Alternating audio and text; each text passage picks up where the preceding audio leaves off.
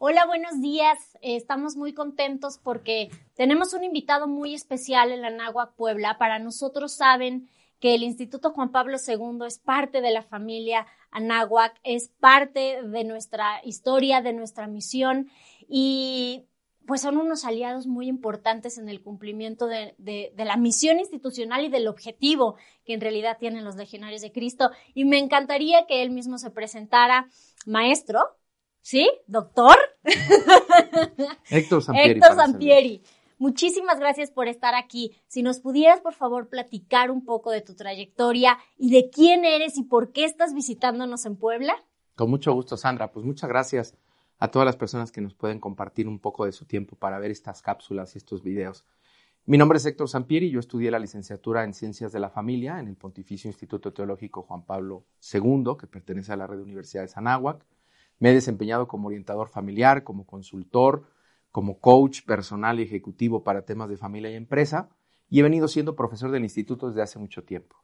He trabajado en gobierno, en iniciativa privada, he trabajado en medios de comunicación y también en la parte académica, donde nunca he dejado de ser profesor del instituto que me formó y hoy por hoy pues tengo la gracia, así lo suelo expresar, de estar al cargo del instituto, de ser el director nacional de los seis planteles que tenemos, uno de ellos aquí en Puebla, otro en Ciudad de México, Guadalajara, Monterrey y la zona del Bajío y también en el sureste. En el instituto trabajamos en la formación de líderes profesionistas en temas de familia. Tenemos maestría, tenemos licenciatura, tenemos programas de diplomado, de extensión continua. Estamos festejando nuestro 30 aniversario en México este año y queremos también lanzar nuestro doctorado en ciencias del desarrollo, de ciencias de la familia para el desarrollo humano, que esperamos poder ofrecer para toda la red de universidades Anáhuac a partir de este año. Y estamos aquí en Puebla visitando a nuestro plantel, a nuestros alumnos de maestría, a nuestros profesores, a nuestros colaboradores administrativos, siempre recibidos muy cordialmente por todo el equipo de nuestro querido amigo Pepe Mata y por la Universidad Anáhuac de Puebla. Muchísimas gracias por la invitación. Esta es su casa y además decirles que contamos con, un equipo muy cercano de colaboradores que están en el Instituto Juan Pablo que, y, seguramente a los alumnos que, nos están viendo y que saben que existe el Juan Pablo II, que está en el edificio 2 de nuestra universidad, en la planta de, arriba, eh, Muchos de nuestros docentes, muchos de nuestros administrativos, algunos de nuestros directivos han sido formados en el Instituto Juan Pablo II. Entonces, muchas de las, de las vivencias y de los testimonios que en algún momento todas estas personas que se han formado en el instituto les han compartido, tiene que ver con la profesionalización de lo que les han mostrado en el Instituto Juan Pablo. Y me encantaría, Héctor, aprovechando tu visita, porque va ligado mucho al tema de los papás, ¿no? Eh, me parece que nosotros como hijos, en tu, en tu rol de hijo, vas teniendo una relación con tus padres que evidentemente cambia en cada etapa de tu vida. ¿No?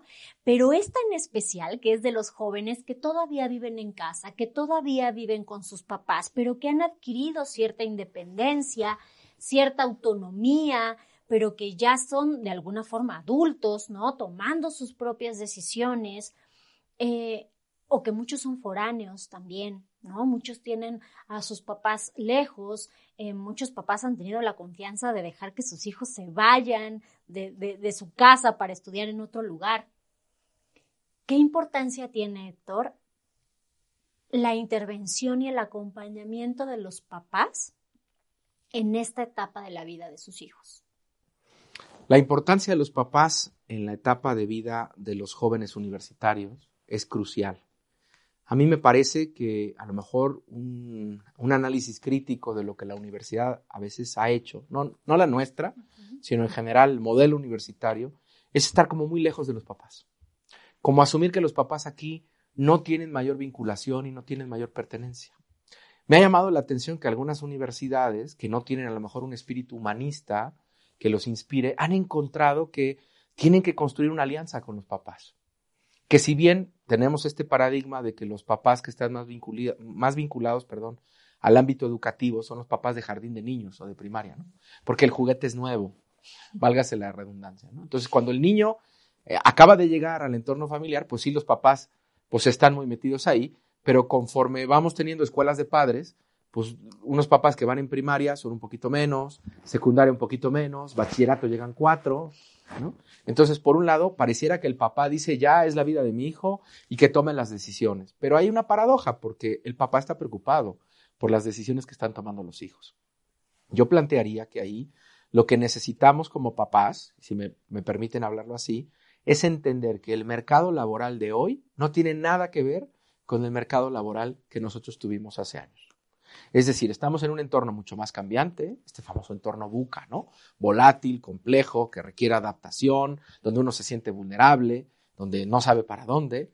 Entonces, los papás tendríamos que darnos cuenta que estos prejuicios que nosotros teníamos de estudiar cierta carrera ya garantiza el futuro, eso es un modelo que ya no se aplica. La idea es que, si bien hay carreras que van a tener un determinado nicho, cómo las vive el profesionista es un tema distinto. Por eso ha crecido tanto el tema de la marca personal o del personal branding. Entonces, los papás tendríamos que darnos cuenta que tenemos que acompañar las decisiones de elección de carrera de los hijos, no a partir de nuestro prejuicio, sino a partir de la propia experiencia del hijo. ¿Cuáles son sus talentos? ¿Cuáles son sus capacidades? La apuesta ahora de los papás, yo creo muy importante, es encontrar los talentos de los hijos y ayudarlos a crecer y ayudarlos a desarrollarse, porque en esos talentos está el germen de un proyecto de vida. En esos talentos está la pasión por el sentido de vida y necesitamos cultivar esos talentos.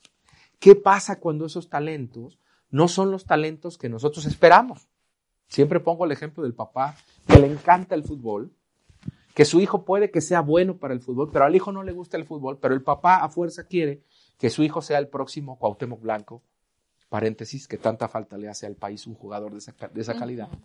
No nos metamos en otros temas de corte político, pero los papás dicen, oye, a mí me gusta el fútbol, quiero que mi hijo juegue fútbol. A mí me gusta la cultura, quiero que mi hijo sea culto. Entonces, desde ahí, el papá tiene que estar en una disposición a ver cuál es el talento que tiene el hijo y cómo ese talento lo puede ayudar a desarrollar para encontrar un sentido de vida. Y ahí tengo que ponerme en primera persona.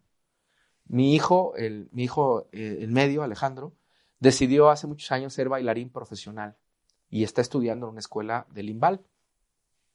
Y entonces, pues imagínate, nuestra vida entró en crisis con el hecho de decir, no, pues bailarín, se va a morir de hambre, y qué va a ser en un país donde la cultura y el contexto en el que a veces se mueven las cosas. Y apostamos por sus talentos, apostamos por sus talentos, hoy está dedicado 100% a la danza. Era un niño, vamos a decirlo así, un poco desordenado con la escuela, y una vez que lo metimos al talento que era el suyo, eh, él es el más responsable, el más comprometido, no, no tenemos que estar atrás de él con sus calificaciones, con sus trabajos, porque está haciendo la pasión que lo mueve. Entonces creo que si los papás nos atrevemos a plantear cuál es la pasión y cuál es el talento de mis hijos, en qué es bueno y cómo le puedo ayudar a que desarrolle esos talentos, va a ser mucho más fácil a lo mejor la expresión es compleja, pero va a ser mucho, va, a fluir más, no va a haber tanto estira y afloje. El tema es que eso implica que nosotros renunciemos a las expectativas que nos hemos construido nosotros solos como padres. Y entonces nos atrevamos a ver que si nuestro hijo es talentoso, donde sea que se desenvuelva, le va a ir bien. Esta frase que decían los abuelos, el que es perico, donde quieres verde. Entonces, ¿en qué es perico cada uno de nuestros hijos y cómo los podemos ir potenciando? Para mí eso es clave. Entonces, si yo quiero acompañar la decisión profesional de mi hijo o de mi hija, tengo que ver cuáles son sus talentos, dónde está su pasión y cómo le ayudo a que eso se inflame, a que eso crezca, a que eso no se quede guardado debajo de una lámpara. Sabemos que en la red, pues, somos una red de universidades de inspiración cristiana. Y yo hago esta analogía con la parábola de los talentos esta parábola donde ¿qué se hace con el talento? ¿Se esconde bajo la tierra porque se tiene miedo que se pierda o uno es capaz de reproducir ese talento? Entonces yo lo veo claramente que la labor de los papás en algún punto de la vida, de nuestra vida, nos van a llamar a cuentas y nos van a decir, ¿qué hiciste con el talento que yo deposité en tus hijos? ¿Lo hiciste crecer o lo guardaste bajo la tierra? Y entonces es una decisión importante cómo nosotros ayudamos a eso. Y luego, platicábamos anteriormente y en otras oportunidades sobre el tema del acompañamiento. Y creo que los papás tendríamos que desarrollar por lo menos cinco habilidades de acompañamiento básicas. La primera es la escucha, atenta y enfocada. no desde lo que nosotros queremos, sino de lo que nos está diciendo nuestro hijo o nuestra hija. Aprender a escuchar en una sociedad con tanto estímulo y con tanto ruido es muy difícil. Entonces, este aprendizaje de la escucha involucra darme cuenta el lenguaje corporal, el uso de las palabras, los tonos, las emociones, todo aquello que está vinculado a lo que se nos está expresando.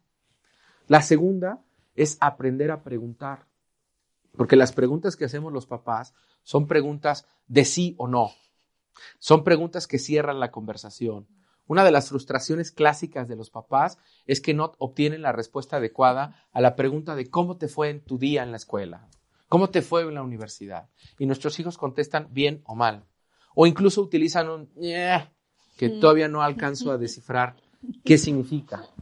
Pero cuando hacemos preguntas cerradas, vamos a obtener respuestas cerradas.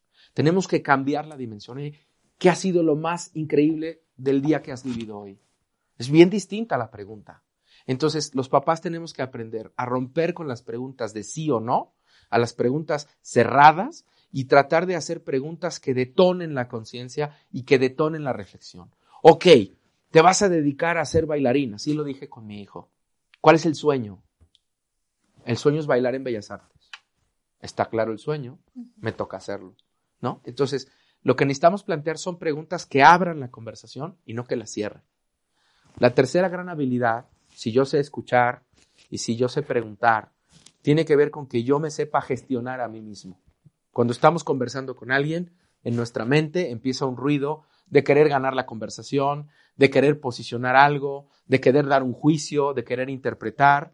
Entonces, es importante que en las conversaciones que se tengan sobre estos temas, el papá y la mamá hagan una gran labor de gestión interna.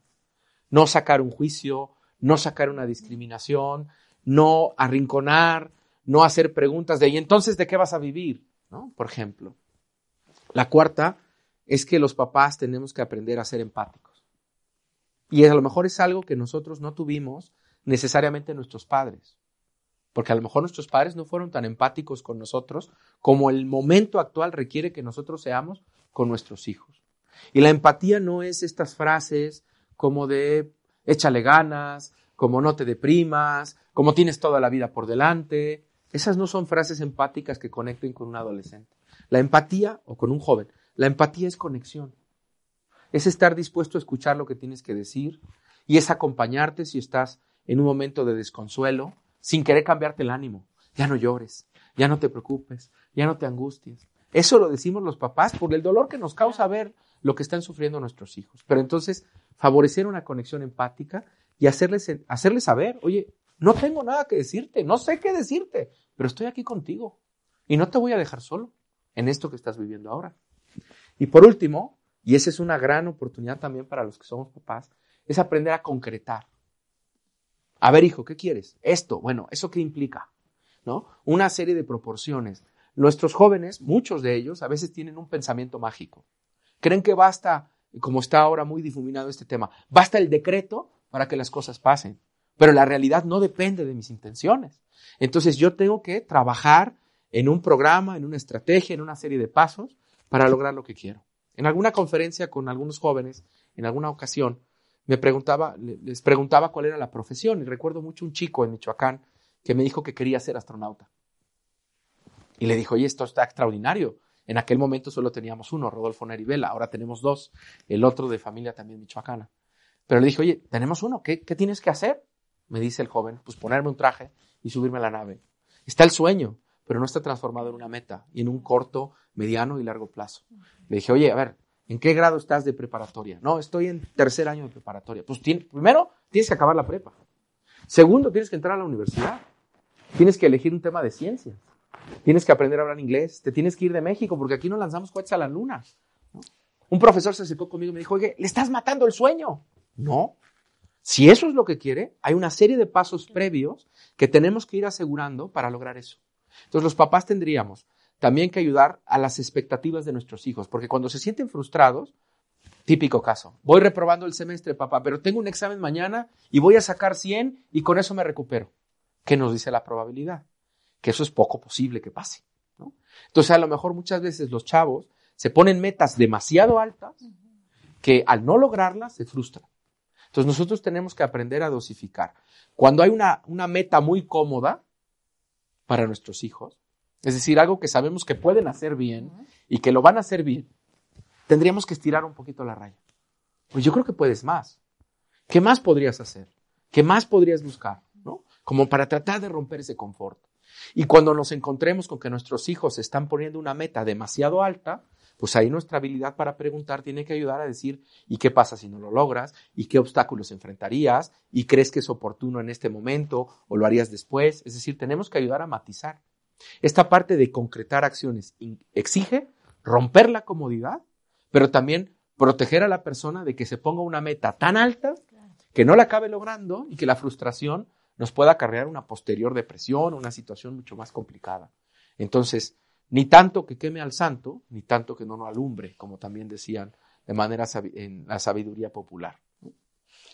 Héctor, qué, qué, importante hacer reflexión en esto, sobre todo en los papás, en esta generación de papás que, que son exactamente los papás que de los jóvenes que nosotros tenemos ahorita en la universidad, porque son hijos de una generación que justo viene muy estricta, ¿no? Como muy, muy, mucho más cuadrada, mucho más, eh, está el uno, dos, tres, y, hay ciertos pasos para llegar a cierto lugar, em, tomaban menos riesgos, pero también valoraban mucho la estabilidad, ¿no? Tenían proyectos que llevaban al fin, o sea, eran, yo recuerdo que son todavía generaciones que duraron en trabajos 20, 30 años, con parejas de toda la vida, ¿no? De familias grandes aún. Eh, y, esta brecha generacional de repente sale a, la luz por el contexto que va cambiando todo el tiempo. Eh, gracias por compartirnos tu, tu, vivencia personal, porque yo creo que no hay nada más fuerte que el testimonio, o sea, para, para conectar y para empatizar. Y yo, yo, por ejemplo, te platico, yo estudié ciencias de la comunicación, mi papá tiene 72 años y es justamente, ¿no? Baby boomer de esta generación donde todavía tenías que tener muy claro qué iba a pasar en 60 años. sí tenías que tener claridad en qué iba a pasar después. Y eh, eh, es abogado y es maestro y pobre porque creo que después de 25 años sigue sin entender bien qué estudié, ¿no? Mm. Pero confió, confió en los talentos y lo que sí hizo fue canalizar, canalizarme y saber que, que, que a lo mejor no estaba muy seguro si yo me iba a poder dedicar a lo que iba a estudiar, pero sí confiaba en que yo necesitaba ciertas habilidades y estructura que me iban a dar preparación para toda la vida, sin saber exactamente qué es lo que iba, iba a hacer. ¿Cómo Ahora, esta generación de padres, de, millennials, ya centennials, ¿no? Que son los que tenemos en la universidad, van a desarrollar esas habilidades, que, las cinco que tú decías que me parecen increíbles, que a lo mejor no todos tienen. Porque nadie te enseña a ser papá, pero es muy probable que tus papás te hayan enseñado cómo ser papás. ¿Cierto? Y que vayas cambiando conforme va cambiando el contexto, pero a lo mejor no tienes todas estas herramientas a tu alcance cómo las desarrollo, si no necesariamente las tengo yo en este momento como papá, ¿cómo las puedo desarrollar? Imagínate que estamos en una carrera y en esta carrera estamos tratando de alcanzar un objetivo. Lo que nosotros requerimos es tener un pistoletazo de salida, ¿no? Este sonido clásico de que empieza la carrera. Ese sonido clásico de que empieza la carrera tiene que partir sobre la reflexión del papá o de la mamá sobre el mero hecho de su paternidad y su maternidad suelo decir que estamos en una sociedad de padres deudores. ¿A qué me refiero? La iglesia nos dice lo que debemos hacer los papás. La escuela nos dice lo que debemos hacer los papás. Hoy Héctor Sampieri dice lo que deben hacer los papás. Todo el mundo nos dice lo que deben hacer los papás. Entonces deben, deben, deben, deben, deben. Pero pocas veces tienen la experiencia de reflexionar. Si yo soy papá, ¿qué me toca? Si yo soy mamá, ¿qué me toca? Cuando le brindamos a los papás ese espacio para reflexionar a profundidad, ¿qué significa ser para ti padre de tus hijos? Se vuelve este pistoletazo de la carrera. Entonces muchas veces los papás quieren desarrollar habilidades sin tener este momento de salida en la carrera. Yo plantearía que entonces también este acompañamiento que hemos dibujado podría ser susceptible que los papás lo tomaran también, para conocerse más, para reflexionar en su papel de papá y mamá en esta época. Pero una vez que uno tiene clara esa reflexión, lo que tiene que hacer es pues hacerse llegar de información, un punto muy importante, hacerse llegar del momento actual, qué está pasando, hacerse llegar de lo bueno de su propio proceso de aprendizaje. ¿Qué fue lo mejor de ser baby boomer? ¿Qué implica? Un compromiso a largo plazo. Maravilloso. El sistema antes lo permitía, ahora no lo permite. Entonces, esta idea de lo que venía de atrás tiene que ser lo de ahora es compleja. Pero hay que ver qué es lo bueno de la forma educativa que nosotros tuvimos. La cercanía de los papás, La cercanía que estaban atentos, en un rol más de supervisión que de afecto. Y entonces nosotros que hemos pasado ahí, los papás muchas veces encuentran la dicotomía entre ¿debo ser papá o debo ser amigo? Eso me lo han dicho muchas veces. Y lo que yo digo es, oye, amigos va a haber muchos, papás uno. Entonces, si tú abdicas, fíjate la palabra que uso, abdicas de la responsabilidad de ser padre de tus hijos, nadie más va a ocupar ese espacio. Amigos pueden tener muchos, papás solo tienen uno. Ahora, hay estilos de paternidad, ¿no? Hay un estilo más autocrático, hay un estilo más democrático, hay un estilo más como de dejar hacer, dejar pasar, ¿no? De, en este sentido, de, en eso hay mucho. Pero si lo pensamos con que la paternidad o la maternidad implican una habilidad de liderazgo, de influencia frente a los hijos, me gusta mucho recordar a Daniel Goleman, que es el gran gurú de la inteligencia emocional, que tiene una clasificación de los tipos de liderazgo de acuerdo al momento. Entonces los papás tendríamos que entender que de acuerdo a la etapa de vida se espera de nosotros un papel distinto. Por ejemplo, si los hijos son menores y no se quieren tomar la medicina, pues tú necesitas tener un papel un poquito más, no quiero decir autoritario, pero sí con una autoridad mucho más firme. No es decisión si te tomas la medicina o no, no es decisión si te bañas o no. Eso no se decide, eso se tiene que hacer. Entonces, en las edades tempranas de los hijos se espera de los papás un rol más directivo.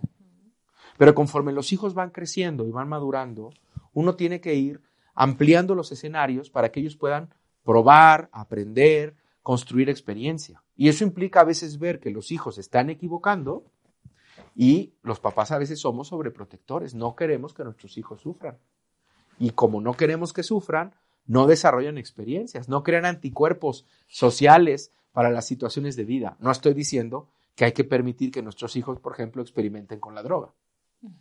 No estoy en ese planteamiento. Pero sí creo que hay que dar oportunidad de experiencia, de que aprendan de sus relaciones, de su interacción, de las consecuencias que tienen sus acciones. Los hijos tienen que aprender eso. Entonces, conforme los hijos van creciendo, el papel del papá tiene que ir adaptándose. No siempre va a ser el mismo papel, no siempre la misma estrategia pedagógica va a funcionar de acuerdo a la etapa de los hijos. Entonces uno tiene que entender en qué momento están los hijos y qué se está esperando de uno.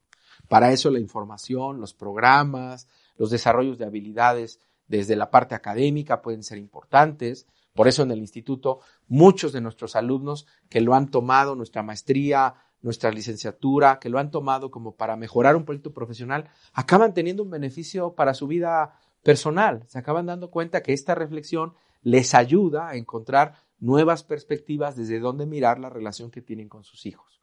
Y muchas veces a los papás que nos acompañan como alumnos de la maestría, los hijos por ahí de la mitad del estudio dicen, mi papá, te volviste loco. ¿Por qué te volví loco? Pues porque ahora me dejas hablar y antes no. O antes me interrumpías cuando yo conversaba y ahora ya no. Y ahora me escuchas, me haces preguntas distintas, me das una perspectiva diferente. ¿Qué te pasó? Te cambiaron ahí donde estás estudiando. Entonces creo que ese es un punto también donde uno como papá tiene que darse cuenta que la familia y los hijos son un proyecto importantísimo a futuro y que todo proyecto requiere recursos, requiere tiempo, requiere dedicación, requiere esfuerzo. Creo que si los papás nos damos cuenta qué se requiere de nosotros a partir de ese pistoletazo de salida, podemos ir dando los sprints, las adaptaciones que el propio proyecto de vida de nuestros hijos requiere. Pero para eso, pues necesitamos una especie como de sabiduría, ¿no? Como de madurez, pero sin desconfiarnos de la experiencia de ser papá o mamá de mis hijos, porque a fin de cuentas los papás conocemos a nuestros hijos, los hemos recibido, los hemos acompañado, a veces somos adivinos o profetas, ¿no? Sabemos que algo va a pasar, pero aún así estamos constantes. Una reflexión de una organización con la que colaboré muchos años se llama norey. El norey es una parte del muelle donde se amarra la lancha. Y entonces se dice que los papás tendríamos que ser como eso. Al principio, la lancha está amarrada junto al muelle, pero conforme pasa el tiempo, esa lancha se desatora, va, hace un recorrido y sabe que siempre puede regresar. Los papás debemos ser ese espacio, esa ancla vital, donde los hijos puedan volver cada que lo necesiten. Y ahí, como planteaba hace rato la parábola de los talentos, también la actitud del padre del hijo pródigo es importante. ¿Cuántas veces nuestros hijos cometen un error, se acercan con nosotros a pedirnos una disculpa, a tratar de, conciliar una disculpa, y en lugar de dar ese abrazo misericordioso que reconforta, juzgamos.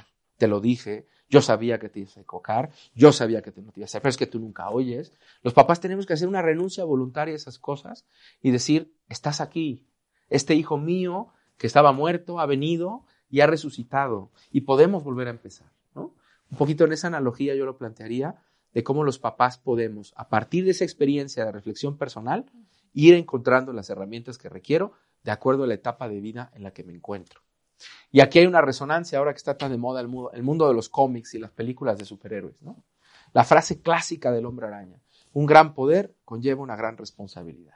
Entre más poder le brindemos a nuestros hijos de decisión sobre su propia vida, más responsabilidad tienen ellos y más labor de acompañamiento tenemos nosotros para estar ahí, para que cuando si esa decisión no es asertiva, ahí está papá o esta mamá que sostiene y que acompaña porque nosotros también tomamos malas decisiones en la vida y nosotros también nos equivocamos y a nosotros también nos costó trabajo.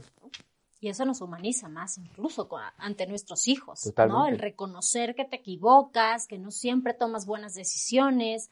Me parece que esa es una gran lección para los hijos y también. y ese es un tema también de diferencia con las generaciones como lo planteabas hace rato. Porque los papás, o por lo menos los papás de generaciones anteriores, ocultaban los problemas graves de la dinámica, de la salud, a los hijos, ¿no? No, no hay que agobiar a los niños. Hay un bolero cubano, eh, de, esta primera versión de trova cubana, que popularizó nuestro país Chabelo en sus programas de los domingos. A lo mejor ya me estoy poniendo muy generacional. Pero bueno, este, eh, silencio que están durmiendo los nardos y las azucenas. Silencio porque no quiero que oigan mis penas. Esto lo hacía en un ejercicio de una escalera de tela, claro, donde ponían los papás a temblar, ¿no? Eh, pero ese, ese bolero tiene esta connotación, ¿no? En, el jardín están durmiendo mis hijos y no, no debo decirle los problemas que enfrento en la vida. Eso es un gran error de los papás. A ver, tampoco les tenemos que pasar el peso de nuestras decisiones y de nuestras acciones, pero sí tenemos que decir, se está atravesando un mal momento en familia, este es el plan, esta es la estrategia, esto es lo que vamos a hacer. Estamos pasando por esta circunstancia de salud. La abuela está enferma, el tío está enfermo. No, es que no, vivimos como una especie de preocupación de que haya un daño psicológico permanente a los hijos, los aislamos del mundo y así les provocamos ese daño. Y ahorita lo hemos visto en esta pandemia, muerte, desaparición, tristeza, agobio, ansiedad. Las familias que han podido platicar de las emociones que han vivido han salido más fácilmente adelante que aquellas familias que han reprimido la cuestión emocional y no han dicho lo que está pasando. Entonces, si somos papás, papás, perdón, con la capacidad de ser conscientes en nuestros hijos de los retos y los desafíos de la vida, que la vida es dura y es difícil, que como dice la oración es un valle de lágrimas y hemos venido a sufrir y encontramos esperanza en ese sufrimiento, podemos también comunicar algo. Mi papá es el ejemplo de que no se rendía. Mi papá salió adelante de este obstáculo y de este obstáculo. Mi papá me enseñó cómo resistir este embate. Mi papá fue mi capitán, fue mi barco, fue mi guía, fue mi brújula. Eso es un poco lo que nosotros necesitamos, ¿no? Yo planteo, y a lo mejor con esto cierro esta idea, que los papás tendríamos que pensar cómo queremos ser recordados en la vida de nuestros hijos. Y hay tres escenarios. Como el tirano, que imponía su autoridad y no daba opción al diálogo. Como el indiferente, el que realmente para mi papá no fue importante porque nunca estuvo en lo que yo necesitaba o como el capitán y la brújula. Es una decisión personal, ¿no? Hay gente que me ha dicho, yo prefiero que me tengan miedo porque así los protejo. No sé, no sé si el miedo es la emoción que hay que garantizar. ¿no? O que se vuelve el motor, ¿no? Que se vuelve el motor. Porque el miedo genera enojo. Por otro lado, la indiferencia genera rechazo. Yo no fui importante para ti, no estuviste para mí. Pero este sentido de brújula, de guía, de capitán, genera una emoción positiva de mucho impulso hacia adelante. Mi papá me mostró cómo se vive y voy a vivir, ¿no? Eh, Madre Teresa de Calcuta tiene una frase, no enseñarás a volar, eh, enseñarás a volar, pero no volarán tu vuelo, enseñarás a soñar, pero no soñarán tu sueño, enseñarás a vivir, pero no vivirán tu vida. Sin embargo, en cada sueño, en cada vuelo y en cada vida quedará constancia de la huella recibida. Creo que por ahí los papás tenemos que caminar. Qué hermoso, Héctor. Y con esto me gustaría cerrar porque creo que es un gran aprendizaje tanto para los papás como para los alumnos. Seguramente a ti te pasa lo mismo por el contexto en el que te has desenvuelto a lo largo de los años. Y yo he platicado con muchas personas que coinciden en que ningún éxito profesional vale una derrota personal. Y que de todos lados puede ser reemplazado, ¿no? En, los trabajos, hablo, hablo en, un, en un tema profesional, seguramente serás muy bueno y serás una pieza clave y harás crecer mucho, pero si un día por diferentes circunstancias faltas, encontrarán a alguien. Pero el día que tú faltes en tu familia, eres irreemplazable. Eres irreemplazable en tu rol de papá, en tu rol de mamá, en tu rol de hijo, en tu rol de hija. Y entonces ese se vuelve tu proyecto de vida más importante y seguramente tu éxito más significativo y más trascendental, ¿no? Eh, yo recuerdo cuando tuve a mi hijo, la sensación, Héctor, era, esto es a lo único que no se puede renunciar voluntariamente porque ya nació y voy a ser su mamá para toda la vida. No llega un momento en el que dice, sabes que esto no está funcionando, ¿no? Renuncio, no, no hay forma, ¿no? Es este proyecto donde vas a emplear tu talento, tu amor, tu esfuerzo, tu energía y me encantaría que nos dijeras cómo lo disfrutamos, porque tiene que ser disfrutable. Si es algo que va a ser a lo largo de tu vida, si es el único lugar donde no te pueden reemplazar, ¿cómo lo disfrutas? Entiendo que va a haber estos momentos de angustia, de no saber, de tomar decisiones duras, pero en lo general, ¿cómo disfruto el rol que estoy viviendo en este momento en mi familia y en mi sistema familiar? Para disfrutar el rol que estamos teniendo cada uno de nosotros en familia, yo creo que sería importante darnos cuenta que el tiempo que vivimos no es permanente y es eterno. Esto es crucial. Es decir, si ahora, por ejemplo, una pareja o una mujer o un varón tienen un hijo pequeño, pues se dan cuenta que ese hijo pequeño demanda muchísima energía. Y entonces es común que cuando tienes un bebé en brazos dices, ya quiero que camine. Pero cuando el bebé ya está caminando, decimos, eh, híjole, no, ahora me canso más porque se puede ir por las escaleras y entonces tengo que ir corriendo. Y cuando dices, bueno, pues que ya sea autónomo y, ese ser autónomo va generando nuevas tareas. Entonces, la etapa de vida que vivimos no es eterna, es por este momento, solo por hoy, ¿no? Como se dice. Entonces, cuando yo veo las cosas en clave del presente y dándome cuenta que esto que estoy viviendo, este momento que estoy pasando con mi hijo, esta mañana que estamos yendo al colegio, no se va a volver a presentar. No se va a volver a tener.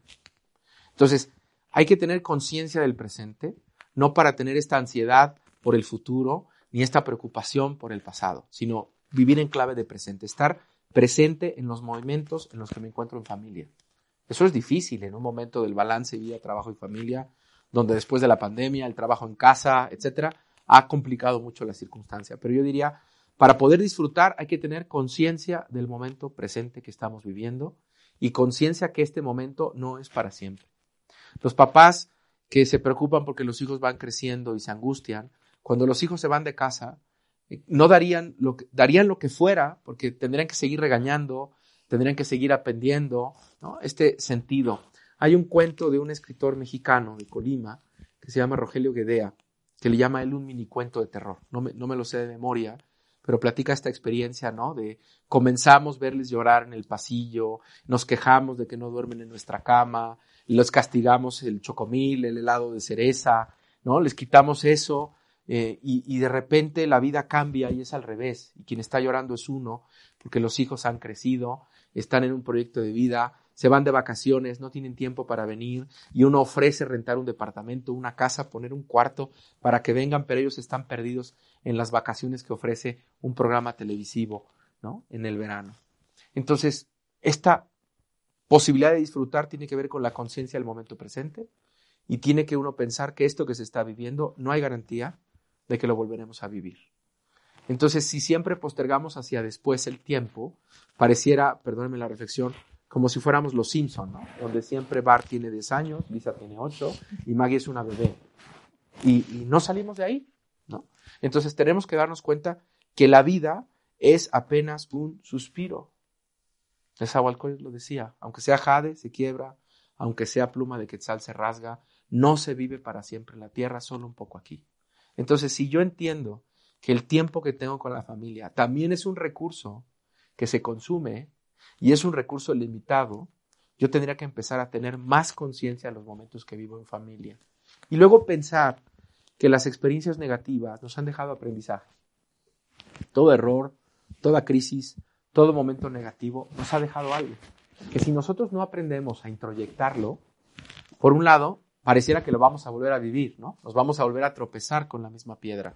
Necesitamos entonces darnos cuenta que nosotros hoy somos el resultado de todas esas buenas decisiones que hemos tomado y de todos esos errores y de todo ese aprendizaje que hemos podido cosechar de esos errores. El problema no es equivocarse, el problema no es aprender, el problema es no aprender de la equivocación.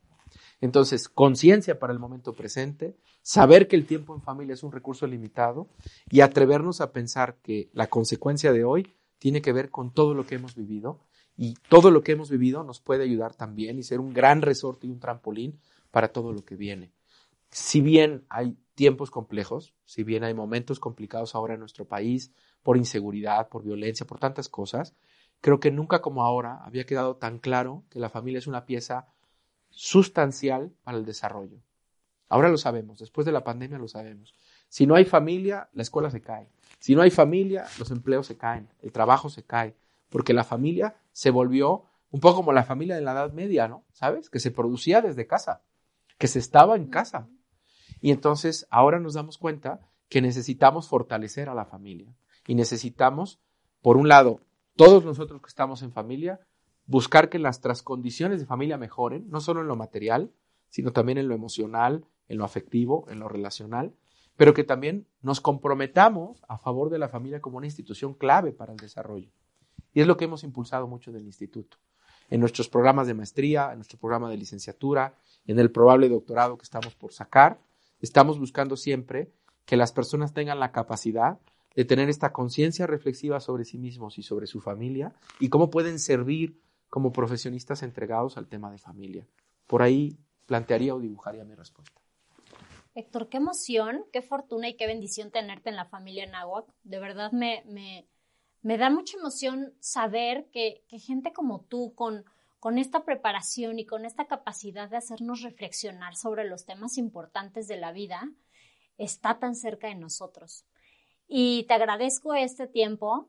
Ojalá que lo que el día de hoy hayan escuchado les detone el cuestionarse a ustedes mismos qué está pasando en este momento, ¿no? En, en su vida, saber que siempre se puede mejorar lo que a lo mejor no estamos haciendo tan bien, saber que lo podemos hacer con un enfoque profesional, con personas que se han preparado para esto, que tienen las herramientas necesarias para llevarnos hacia allá y que no necesariamente necesitamos dedicarnos a algo así con el simple hecho de querer ser mejores personas, tener mejores familias, tener mejores relaciones personales, eres una persona que seguramente, imagínense si con estos minutos pudimos reflexionar cosas tan importantes, lo que no se lograría con esta maestría, con estos talleres, con estos cursos, con estos diplomados, que además enriquecen con la visión de muchas de las personas que están ahí y evidentemente con guías como tú.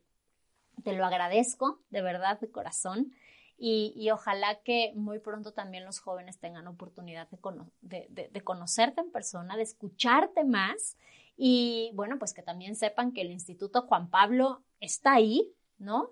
que, evidentemente si nosotros como docentes, como administrativos, como miembros de la comunidad, sea cual sea nuestro papel, eh, ahí está, somos, somos familia al final, ¿no? Tenemos la misma visión. Eh, recuerden que están en el segundo piso del edificio 2 y que también en nuestra página web hay un micrositio con un link que va directamente a todos los programas del Instituto Juan Pablo II.